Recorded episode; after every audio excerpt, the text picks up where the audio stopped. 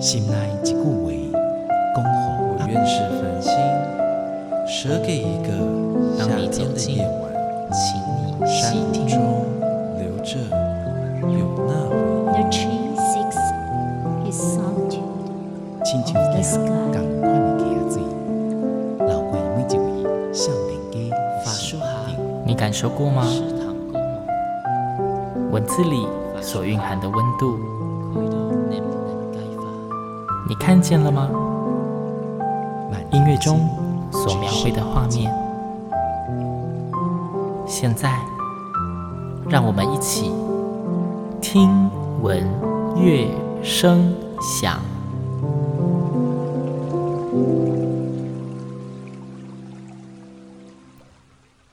各位听众朋友们，大家好，欢迎收听今天的节目，我是主持人新阳。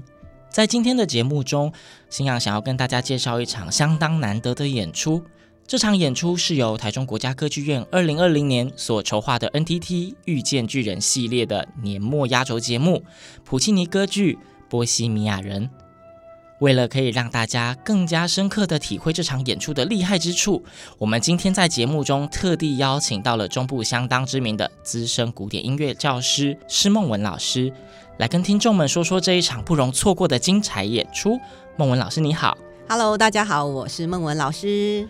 那老师一开始啊，因为既然我们今天要谈的节目是普契尼的歌剧，嗯所以当然一定要先请老师跟听众朋友们简单介绍，做个科普，关于普契尼大师他到底是何方神圣？嗯，好的。普契尼呢，他的活跃的时代是十九世纪末到二十世纪初这一段时间哦，他的历史定位在歌剧界是非常重要的，是因为普契尼可以说是意大利黄金歌剧时代的终结者。那你知道，可以当终结者，要么就是很鸟，对 鸟到终结；要么就是厉害到没有人可以超越，没有人有办法超越他。那当然，普契尼是后者哦。所以普契尼，我们可以讲说，因为他是意大利人，那歌剧源自于意大利。从从巴洛克的时候就开始，那歌剧一路发展到了浪漫派时期，其实已经到达了最高峰哦。那普契尼的歌剧呢，它基本上是延续传统美声意大利歌剧，但是呢，因为它又在十九世纪末二十世纪初期的现代主义要喷发的时代，所以它当然在它的歌剧里面做了一些新的改革。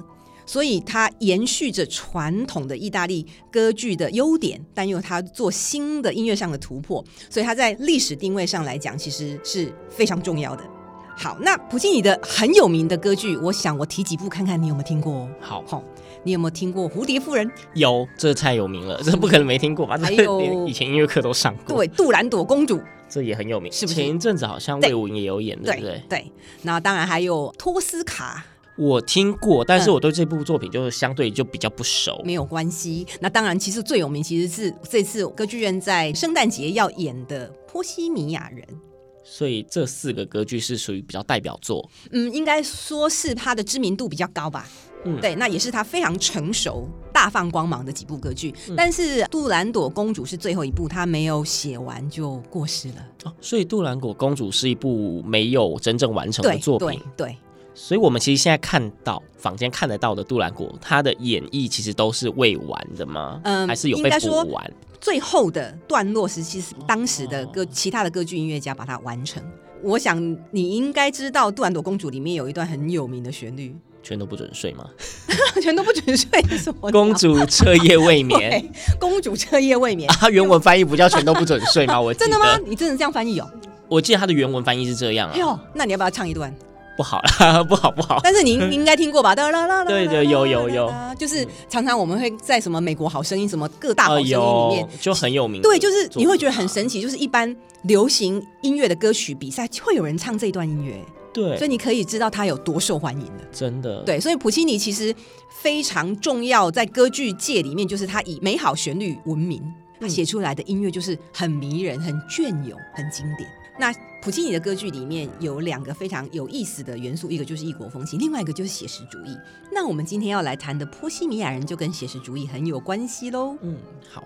那因为我在事前就是在读一些背景资料的时候，网络上有人写说《波西米亚人》是全球前五大最常被演出的歌剧作品。对，那这一次又刚好歌剧院要演出这么棒，甚至已经是世界级的作品，嗯、那是不是请孟文老师也帮我们听众朋友们做一下《波西米亚人》的简介？好，我刚刚有提到写实主义嘛，那我就延续写实主义的概念，然后我们来谈波西米亚的剧情。嗯，那写实主义是在十九世纪末二十世纪初意大利歌剧界里面的一个运动。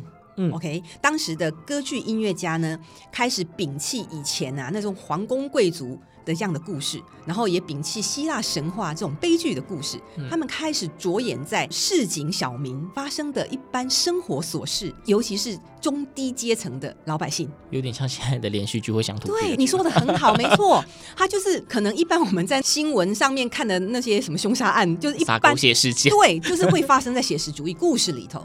嗯，对，所以波西米亚人其实在讲四个穷艺术家的生活跟他们的爱情，但是是悲剧的爱情。然后波西米亚人这四个字，我问你，你觉得波西米亚什么意思？哦，它不是一个地名吗？哎，你很棒，是，它是地名，它是 它是捷克的。好了，对，波西米亚，对。可是除了地名之外，它还有没有什么含义？你觉得呢？这个问题对我太难了。没有关系，波西米亚其实他讲的就是一群非常有理想、有希望的年轻人，可是他们什么都不管。这个词是本身有这个对，就是在文学上面是有这个意涵的，就是他们可能追求艺术。哦、然后，但是宁愿饿死也要追求艺术、追求爱情，而且他们追求爱情这件事情有点像是及时行乐，哎，哦，所以其实对波西米亚其实有一点点狂妄，有点哎，我形容词我想不出来了，放荡不羁，哎，对啊，放荡不羁，呃、到放荡了，好，对，其实，在波西米亚原著里面的这几个主人翁，其实他们的爱情生活是非常精彩的，但是我们今天我们要看的歌剧，它是有经过改编的。嗯，对，所以它是主要是在 focus 在两对情人身上的故事。然后普契尼的歌剧常常戏剧性其实非常强，所以这两对情侣有着非常截然不同的性格。所以男一跟女一是比较含蓄内敛的谈感情的方式，男二跟女二就是那种哇。火火烈烈的嘛，对，就是热恋期，没错，可以一秒前大吵大闹，一秒后可能可能可以拥抱，对，所以他们是两个非常极端的两对情侣发生的爱情故事，其实蛮有趣的。但是既然是摆在同一部作品，代表他们有相当多的互动，对吗？对，因为他们都是男生，都是艺术家，女生不是艺术家。对，其实你知道吗？那个时代哈，还是一个男权至上的时代。其实波西米亚人在原著里面啊，这些男生们、艺术家们，他们其实都是有学识，稍微有一点文化涵养。可是女主角其实都是很低阶层的人。嗯、说实话，这两个女生呢，她们当时可以说是半游女郎。讲讲好听一点，OK，是伴游女郎。但是你知道，他们基本上为了生活，他们可能会出卖自己的肉体什么之类的。嗯、其实是真实的波西米亚的故事是这样。这是原本的剧情设定。对对。对对那基本上，既然刚刚提到这是原本的剧情设定，已经历经这么久的时间，它在世界各地一直在上演，嗯、大家不可能永远都只演同一套内容，一定会为了时代感做一些改变吗？呃，戏剧内容是完全一样，啊、但是呢，因为这是属于二十一世纪的歌剧，对我们用现在的视野去看它，所以这个时候我们就可能要讨论到那个德国导演侯慕奇了。哦，好，对，这个故事发生是在十九世纪的巴黎左岸拉丁区的一个。穷苦的一个社区里头，然后一个很破烂的这个阁楼里面发生的故事，它的设定是这样。但是这一次的德国导演把整个视觉的意象变换的非常简单，就是很极简，然后很当代。你知道歌剧这件事情其实非常巧妙哈，就是剧情、音乐我们其实都是忠于原著，但是呈现的方式可以。由导演来操控，包括布布景、对话，然后或者是服装，他想要设定的情节可能已经不是那个十九世纪的，可能是当代。嗯、所以这一次我们可以看到，就是导演用非常简单的方式，其实舞台上面会有一个大圣诞树。因为因为波西米亚人就是在超期待这一幕的，对，你会一直看到他，因为他是最主要的核心。对，在舞台上面，他其实我觉得他简单到有点像是你知道那种京剧的一桌一椅之类的概念。哦，就直接桌子也可以当做山，也可以当做。对，就他其实我觉得他就是很简单，就是舞台上面的视觉。然后这一出歌剧呢是有四幕，但是导演这一次呈现的是四幕完全不休息。对，我有注意到，竟然是没有中场休息一百一十分钟，对，当做看电影了。对，你答对了。其实我们去看电影也不会想要上厕所。对啊，他就是看电影。对，然后他，而且重点是普契尼的这个剧，其实它戏剧性非常紧凑，所以你一点都不会觉得，就不会觉得冷场或者无聊。对，对，对，一气呵成，其实是非常精彩的。我自己也很期待，其实我也很很好奇，因为第一幕跟第二幕，第二幕是在圣诞夜发生的故事，可是第三幕就几个月后的事了哦。看电影三个月后，对，一二幕基本上还是同一个时空，可是第三幕已经是好几个月以后，第四幕好几个月以后，哇，对，可是我也很期待的，他用什么样的视觉意识来告诉我们，其实他的时空已经改变了。据我所知，就是歌剧院他为了要策划这一次的波西米亚人，甚至自己都筹组了合唱团。嗯，然后加上老师刚刚有提到说是请到德国的导演，嗯、那资料上也提到说，甚至是跟国家交响乐团做合作。是，那老师是不是可以跟我们提一下这一次的波西米亚人他的制作？嗯。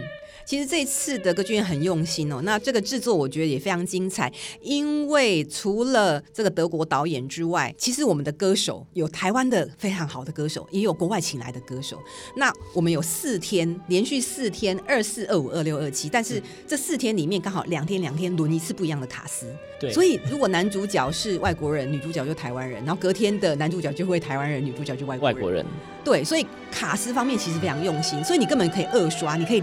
听到两个不同的，想要都看到，你就要二刷。对，然后 再来就是德国导演跟这个国家交响乐团的指挥吕绍嘉老师，他们已经合作很多次，其实非常有默契。这不是第一次，合作很多次了。是的，是的，在其实吕老师以前在德国的歌剧院的时候，他们就已经曾经有接触过了。原来是老朋友啦。是的。然后呢，你刚刚说的合唱团，对我要特别讲，因为。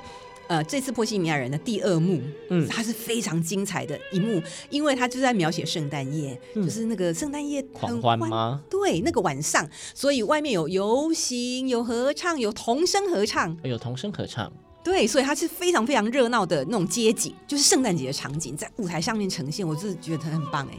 而且刚好这一次的演出，嗯、我看启程刚好有跨圣诞节，对，他刻意的啊，刻意的 对 在舞台上过圣诞，感觉不错。所以你可以想象第二幕这么欢愉、这么热闹，可是你知道吗？普契尼立马处理第三幕是在冰天雪地当中，就是对比非常强烈。你到了第三幕之后，你会觉得，哦，怎么是这样子的场景？下着雪的场景，就是三个月后，对，是的确是。然后，然后一二幕就是男一男二他们真的就陷入恋爱。美的不得了，快乐的不得了。可是第三幕，他们要面临什么？分分手吗？对。哦，你不觉得这这戏剧性张力很强，对不对？这也是想对啊。然后到第四幕就是女主角咪咪，嗯，因为她体弱多病，然后后来就离开了。所以你知道，很大看大家看到第四幕很容易就是很催泪，真的会哭，真的会哭，因为它的戏剧性，然后音乐它太美了。这样听起来，这一次的制作其实蛮庞大的，嗯，很庞大，而且也算是跨国合作，而且我真的觉得非常难得啦，嗯，跨国合作啊，这次又适逢疫情，他们对外国的表演者来，他们一定会非常珍惜演出机会。我全球的艺术节目几乎都停摆了，但是我们台湾是如期进行，哎，所以他们很愿意来台湾隔离，宁愿隔离个十四天。你知道，当一个艺术家没有表演舞台的时候有多痛苦？我完全可以体会。是。完全可以体会。对那毕竟我们今天就是想要跟听众们好好的宣传这个节目嘛，那势必一定要请老师讲一下这一次波西米亚人，嗯哼，有没有什么特别的卖点？就是你如果没有看到他，你可能会惋惜一辈子啊之类的。对，他们可能会看到或听到什么比较特别的东西吗？其实普契尼的波西米亚人是我觉得我自己最喜欢的啦，普契尼所有歌剧里面我最喜欢的。最哦，最喜欢的哦。那它基本上对我这种已经听音乐的老手来讲，那些旋律太隽永、太美了，你每次听还是起鸡皮疙瘩，每一次听都是再度的感动你。里面的歌曲就是首首经典。那其实对于一个歌剧入门者，我觉得更推荐，因为它实在太好听进去，它太容易入手了，哦、没有难度的，没有，没有门槛的问题。对对，普契尼他的音乐其实很动人，比较平民一点吗？可以这样说吗？嗯、平民感觉比较 local 呢。